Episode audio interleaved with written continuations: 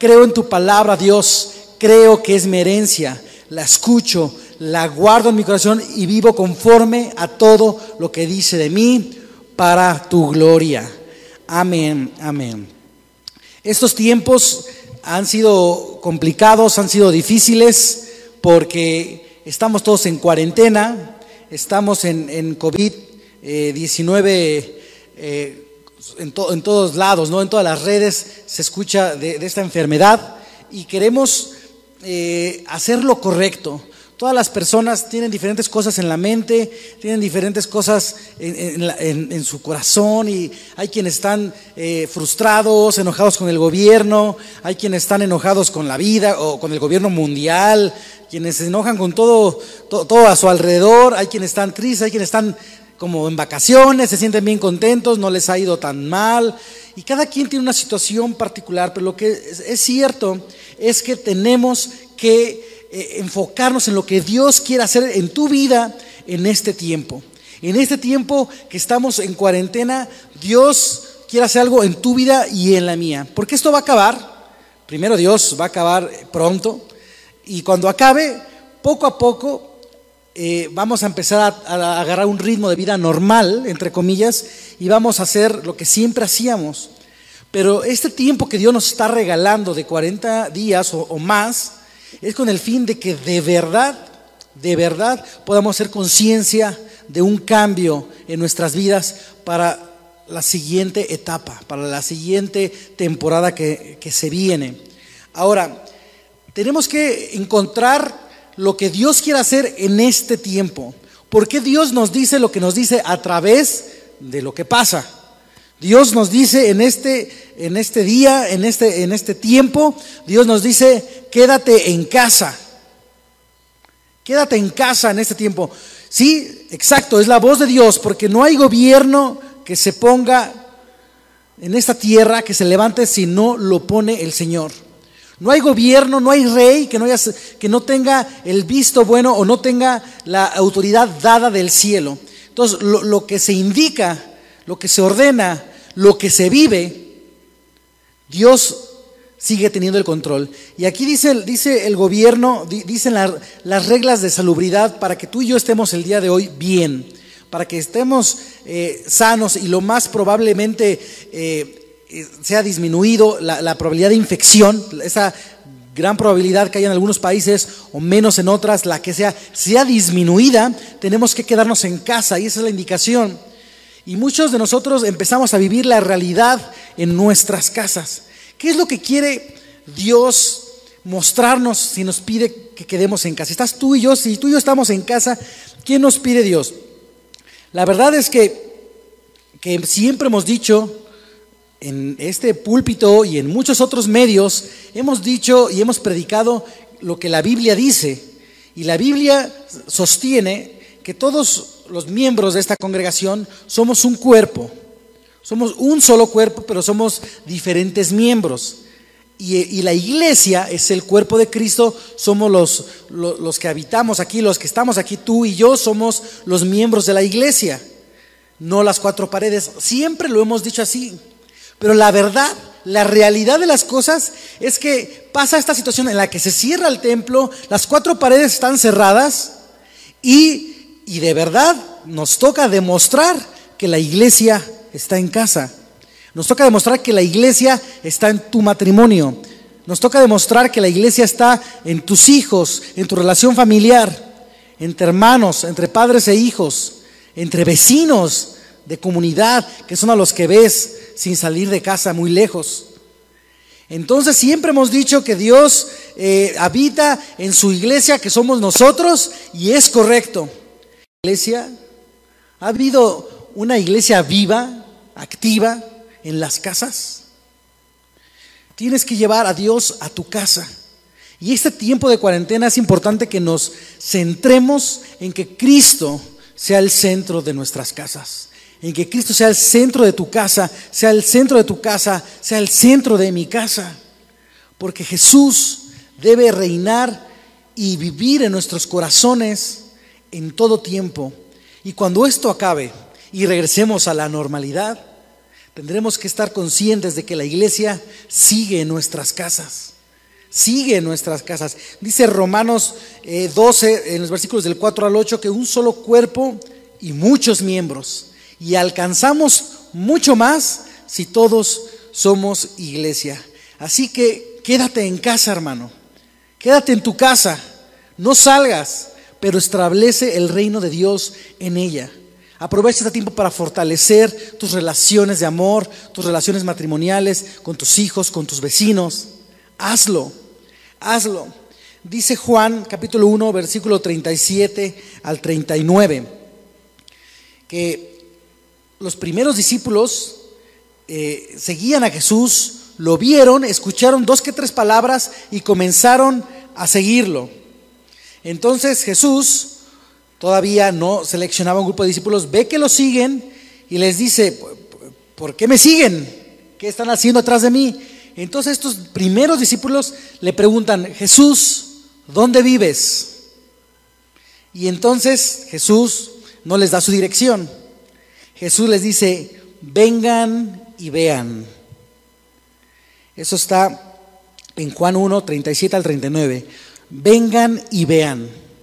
Entonces Jesús los lleva a su casa, lo conocen en el ámbito de su casa, en Nazaret, con su mamá, con sus hermanos, comieron y cenaron ahí y se hospedaron ahí, ahí en un petate donde cupieron y ahí se desayunaron al día siguiente, ahí se prepararon bañaron para el día siguiente para retirarse. Dicen esos versículos que como ya era tarde, se quedaron ahí, en la casa de Jesús. Entonces, cuando tú conoces a Jesús, Jesús te quiere llevar a la intimidad de un hogar. Eso es lo primero que hace Jesús cuando tiene a sus primeros discípulos. Todavía no lo seguían multitudes, todavía no lo seguían grandes masas de 5 mil, 10 mil, 15 mil, 20 mil personas que después vemos en un par de capítulos más adelante que se aglomeran masas detrás de él. Todavía no, habían dos discípulos tres, en este caso que están se está agregando el tercero, y todavía no había quien lo siguiera. Y Jesús lo primero que hace es invitarlos a su casa. Invitarlos a su casa. Y entonces en eh, los siguientes versículos, más adelante, el versículo 46, el hermano de uno de ellos eh, los ve y dice, pues ¿por qué están siguiendo a este hombre? ¿Quién es? Dicen, es, Jesús, es Jesús de Nazaret, Él es el Cristo. Entonces en el versículo 46 dice uno de ellos, ¿y de Nazaret puede salir algo bueno? Y la respuesta, otra vez, no fue sí, puede salir el Cristo. No, esa no fue la respuesta. La respuesta nuevamente fue ven y ve. Ven y ve. Entonces cuando alguien va a conocer a Jesús o tú le predicas a alguien del amor de Cristo, no sería ven a la iglesia, de hoy en adelante. No será, te invito el domingo a que vayas a la iglesia. La dirección es en la colonia de las Américas. Te invito a que vayas, a que veas la transmisión en vivo. Te mando la liga de YouTube para que veas la transmisión en vivo. Esa no es la invitación de Jesús. La invitación que Jesús nos quiere enseñar hoy en día es quédate en tu casa. Quédate en tu casa. Es, hoy es que eh, Cristo te puede dar una esperanza, Dios, eh, Dios te ama, eh, Dios tiene un propósito en todo esto para ti, para tu vida, y que, y que tú no les digas, te invito a que veas el culto. No, les digas, ven y conóceme. Ven a mi casa, convive conmigo, quédate conmigo, mira cómo como, mira cómo me porto con, mi, con mis papás, mira cómo reacciono con mis hijos, mira cómo vivo con mi matrimonio, con mi esposa. Y entonces conocerás que Él es el Cristo. En mi casa, hermano, hermana, amigos, demuestren quién es Cristo en sus casas. Así debió haber sido toda la vida. Y el templo nada más debió ser un lugar para congregarnos todos juntos y darle con sonido de trompeta, como dice la Biblia, con sonido de tambores, con sonido de bocinas fuerte y le dediquemos a, Dios el culto y adoración que Él pide en el día del Señor hoy, en vivo, a la hora que debe ser la reunión, pero todo el resto de la semana en tu casa, todo el resto de la semana con tu esposa.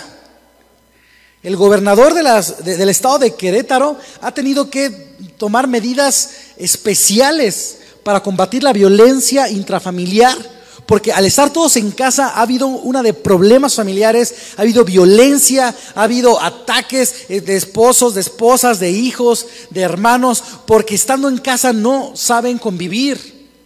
Muchos esperan la hora de regresar a trabajar para no tener que estar con sus hijos todo el día. Y eso es triste, para no tener que estar con su esposa todo el día. Y eso no es el plan de Dios. El plan de Dios siempre ha sido que Cristo reine en tu vida, en tu matrimonio. Lo vean tus vecinos, tus amigos, tus familiares. Y después cuando se pueda, todos juntos se reúnen en la iglesia. Es tiempo de vivir lo que hemos predicado durante tantos años, que nosotros somos la iglesia. Tú eres el pastor de tu casa, hermano, si eres padre de familia. Fomenta el amor, fomenta el cariño. Fomenta la buena relación entre padres e hijos, hermanos. Hay dificultades, lo sabemos. Y déjame decirte una gran mentira mexicana, no sé si de otros países, Latinoamérica tal vez, pero por lo menos sé que es una gran mentira mexicana porque yo vivo en este país. Y una gran mentira mexicana es que es normal que haya pleitos en el matrimonio. ¿Quién dice que eso es el normal? ¿Por qué ser eso lo normal? Lo normal en un matrimonio es el amor, es el compartir, es el reír, es el convivir, es el tener hijos o es el, el poder ayudar a alguien más en pareja, el crecer, el desarrollarse juntos. Eso es lo normal en un matrimonio. ¿Quién te enseñó que lo normal era que hubiera pleitos? ¿Qué le quieres enseñar al mundo? Tienes que romper los paradigmas. Dice Romanos 12, 2, transfórmense por medio de la renovación de su mente. Y entonces entenderán el propósito, la voluntad de Dios. ¿Qué quiere decir? Que hasta que no cambiamos nuestra mente, no entenderemos lo que Dios quiere hacer en este tiempo en nuestras vidas. Tenemos que cambiar la forma de pensar, actuar diferente, vivir diferente y entonces diremos, ah, esto quería hacer Dios. Eso lo dice Romanos 12.2. Así se descubre la voluntad de Dios, transformando su mente, transformando la mente. Cambia tu forma de pensar. Vive el reino de Dios en tu vida, en tu familia.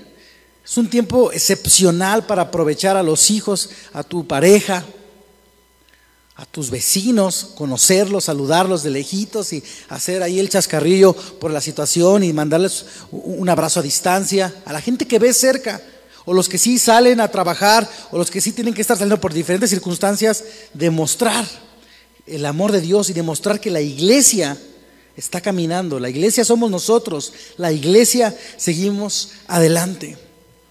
Una muestra de esto también la vemos en el primer libro de Crónicas.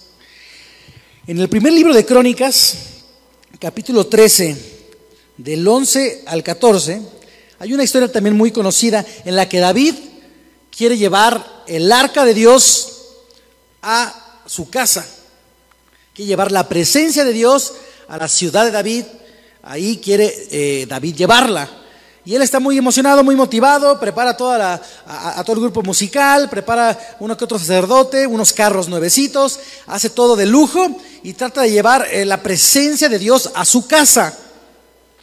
Trata de llevar, escúchame bien, la presencia de Dios a su casa. Es lo que está pasando en, primera, en primer libro de Crónicas, capítulo 13. Y como muchos de ustedes sabemos, eh, se tropieza a uno de los bueyes que estaban cargando el arca, la presencia de Dios, un buey, se tropieza y entonces uno de ellos eh, la quiere detener y al tocar el arca cae muerto, cae muerto, fulminado por la presencia de Dios. Por supuesto, todos tuvieron temor, tuvieron miedo, tuvieron incluso sentimientos como de culpa David diciendo, no es posible que yo bien contento porque traigan el, arca a mi casa y ahora ya se murió este hombre, ya dejó huérfanos, ya dejó viuda. Y entonces dice eh, el último versículo de estos que le estoy diciendo, el 14, dice que entonces ya no llevó el arca a su casa, dice, dice la Biblia, y luego dice que entonces mejor la dejó en la casa de Obed Edom, y si lees bien dice con su familia. La presencia de Dios fue depositada en la casa de Obed Edom con su familia. Y muchos de ustedes conocen la historia. Muchos de ustedes han escuchado que la casa de Obed Edom y su familia fue bendecida grandemente los tres meses que estuvo la presencia de Dios en la casa de Obed Edom. Hubo grande bendición en la casa de Obed Edom por causa de la presencia de Dios. Y ahorita estamos viviendo este tiempo aquí en México y en muchos países de Latinoamérica y de todo el mundo, en el que estamos en casa guardados. Y estábamos acostumbrados o teníamos la idea de que podíamos llevar la presencia de Dios a la iglesia, al templo, a donde debe estar, a donde el pastor, a donde los reyes, los líderes la llevan y ahí verlos, ahí alegrarnos y ahí disfrutarla. Pero no, Dios permite una catástrofe, una muerte, en este caso una pandemia, y entonces tienes que llevar la presencia de Dios a tu casa. Tienes que llevar la presencia de Dios a tu casa. Ya no a la casa del rey, ya no a la casa de los líderes, ya no al templo, a tu casa. Y Obededón, como tú y yo bien sabemos, Hemos escuchado que Él se, se, adhiere a la presencia de Dios de tal manera en su casa, aprende a vivir con la presencia de Dios en su casa de tal manera que, se hace adicto a, esa presencia, a ese amor, está viendo que, va bien, que, todo prospera, que Él es bendecido, que sus hijos son felices, que su matrimonio es, inigualablemente feliz y, y todo el tiempo está yéndole bien en todo Obededón dice, no quiero dejar esto. Así quiero vivir siempre. Y es el tiempo que estamos viviendo tú y yo aquí en México. Es el tiempo de aferrarnos a la presencia de Dios en nuestra casa y dejar que esa presencia bendiga a nuestros hijos, bendiga a nuestro, a nuestro matrimonio, bendiga a nuestra familia, bendiga nuestro trabajo y disfrutemos de la presencia de Dios en nuestra casa. Porque no siempre será así. Porque va a acabar la cuarentena. Porque va a haber una vacuna. Porque va a haber un tratamiento. Porque otra vez van a salir a trabajar las personas, a las empresas, se les va a dar oportunidad de abrir otra vez sus áreas de trabajo con muchas personas. Las multitudes volverán a caminar en las plazas, en los restaurantes, en las iglesias volverá a reunirse la gente. Y entonces vemos en el primer libro de Crónicas, capítulo 15, que David organiza el ir a sacar la presencia de Dios, el arca de la presencia de Dios, para ahora sí llevarlo a la ciudad de David. Y esto se acaba. Y te debes ir preparando porque Obededom, mientras estuvo con la con la presencia de Dios, con el arca en su vida, aprendió a vivir con ella y entendió el valor que le da a él, a su familia, y que cuando se reúne todo el pueblo a adorar esa presencia, él debe servir. Si tú lees el capítulo 15 eh, y el capítulo 16, verás el nombre de Obededom muchas veces. Era ujier, era cantor, era músico, era ayudante. Se puso a trabajar en todas las cosas de la iglesia. Cuando la iglesia abrió, no había iglesia en aquel entonces, pero cuando abrió la iglesia, Obed Edom, que conocía la presencia de Dios, regresó a la iglesia. La presencia de Dios y la bendición se quedó en su casa, sí, pero él entendió que entonces había que servir esa presencia en el templo para que la ciudad fuera bendita, para que el pueblo, para que el país de Israel fuera bendecido con la presencia de Dios. Tú y yo hoy estamos agarrándonos, amarrándonos de la presencia de Dios en nuestra casa, para que cuando llegue el momento de salir al exterior, entonces vayamos a la iglesia nos pongamos a trabajar. Nuevamente lo que hacíamos antes y mucho más en, las cámaras, los sugieres, el aseo, la música, todo, las sillas, el que acomoda, para que la ciudad sea bendecida, para que las masas sean bendecidas con la presencia de Dios. Obededom no se quedó frustrado porque le quitaron la gallina de los huevos de oro. Obededom dio prosperidad. Y te voy a dejar un, un paréntesis gratis, aprovechando este, este foro. Si tú tienes un negocio, un trabajo, un empleo, una fuente de ingresos o varias, las que tú tengas, y ganas dinero, pero sientes que no te alcanza, y a lo mejor ganas suficiente, no digo que, estés quebrado o que haya poco dinero, que tú estés, que tu salario sea bajo, que tus negocios no den, sino que sí tienes dinero, pero no terminas de estar satisfecho, no terminas de estar saciado, no terminas de estar bien. Dice la Biblia, Dice la Biblia en el libro del profeta Ageo, capítulo 1. Tienes trabajo, tienes negocios, tienes alguna actividad económica, pero no te alcanza. Ageo capítulo 1, versículo 6, dice, es porque mi casa está desierta, porque te ocupaste mucho de tu casa, la hiciste muy bonita, pero abandonaste la casa de Dios. Y entonces frenaste la bendición de Dios. Aquí dice el libro del profeta Geo que mismo Dios frenó la bendición de todo el ingreso económico que tú tienes porque su casa estaba sola. Y en cuanto la casa deje de estar desierta y la empecemos a hermosear todos juntos otra vez como iglesia, dice Dios, que va a abrir nuevamente las ventanas de los cielos y entonces todo el dinero, toda la economía de tu hogar volverá a ser bendecida y prosperada para siempre. Ese tip te lo regalo, no estábamos hablando de eso, pero hablamos de la casa de Dios.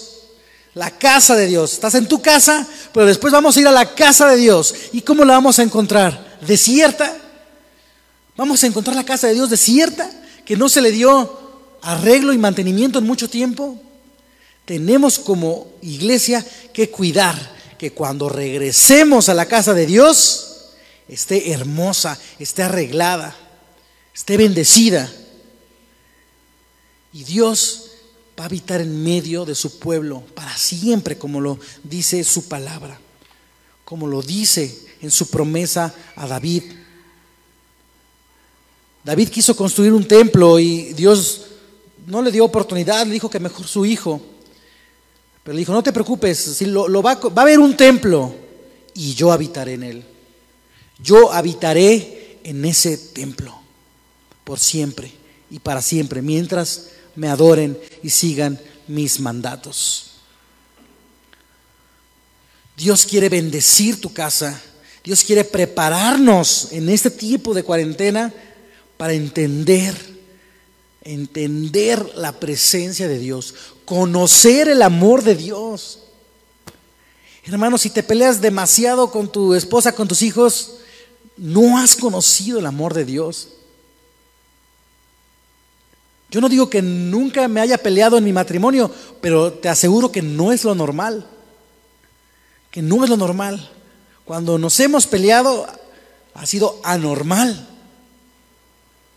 Y yo puedo decirle a la gente que me rodea, el amor de Dios está en mi casa porque disfruto estar con mis hijos, con mi esposa, con mi familia, y quisiera que la demás gente que me rodea disfrutara a Dios en sus vidas, en sus trabajos, que tuviera alegría, que tuviera paz, que tuviera esperanza, que tuviera todo el tiempo una sonrisa en la cara, porque eso es lo que Dios hace.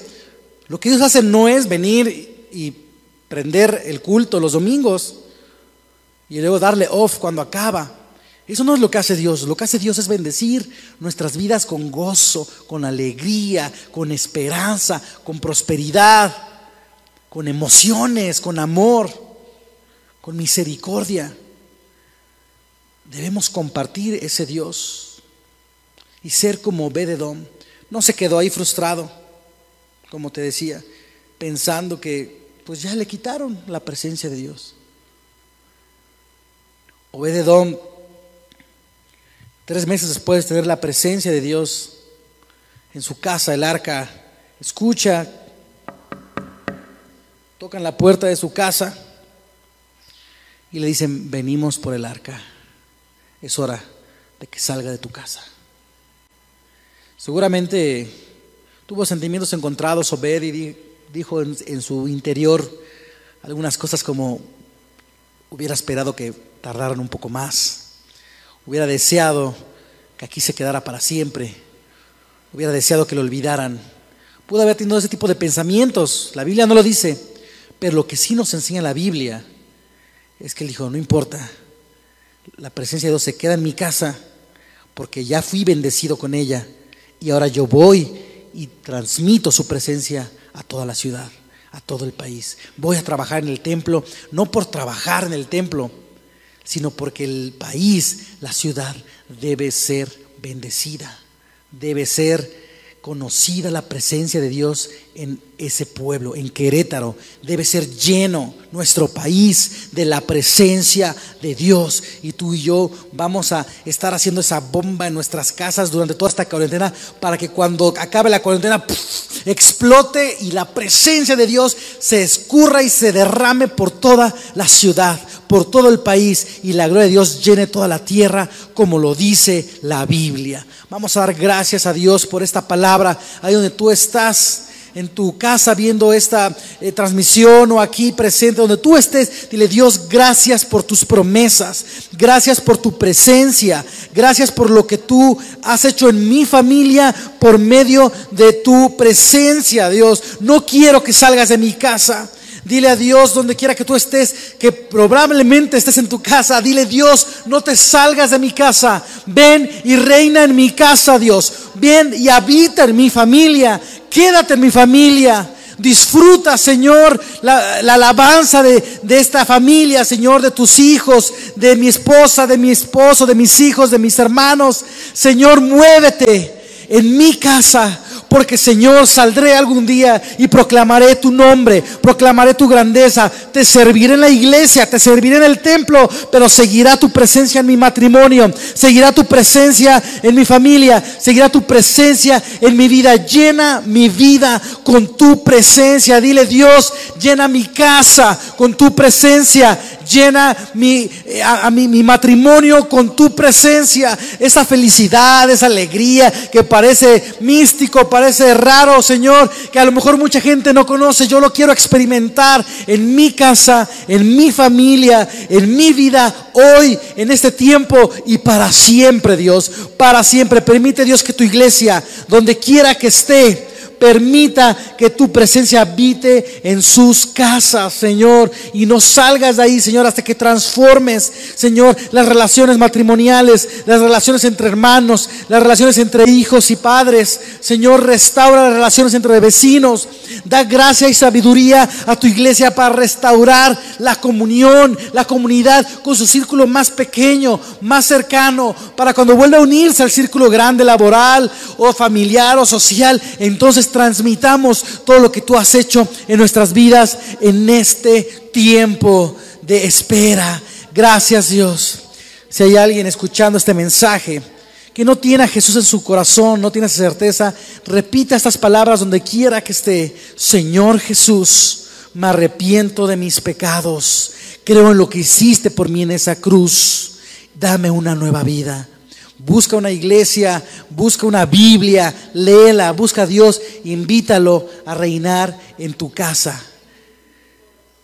Y Él dará todo eso de su presencia a ti. Gloria a Dios. Estamos listos y agradecidos por lo que Dios viene a hacer.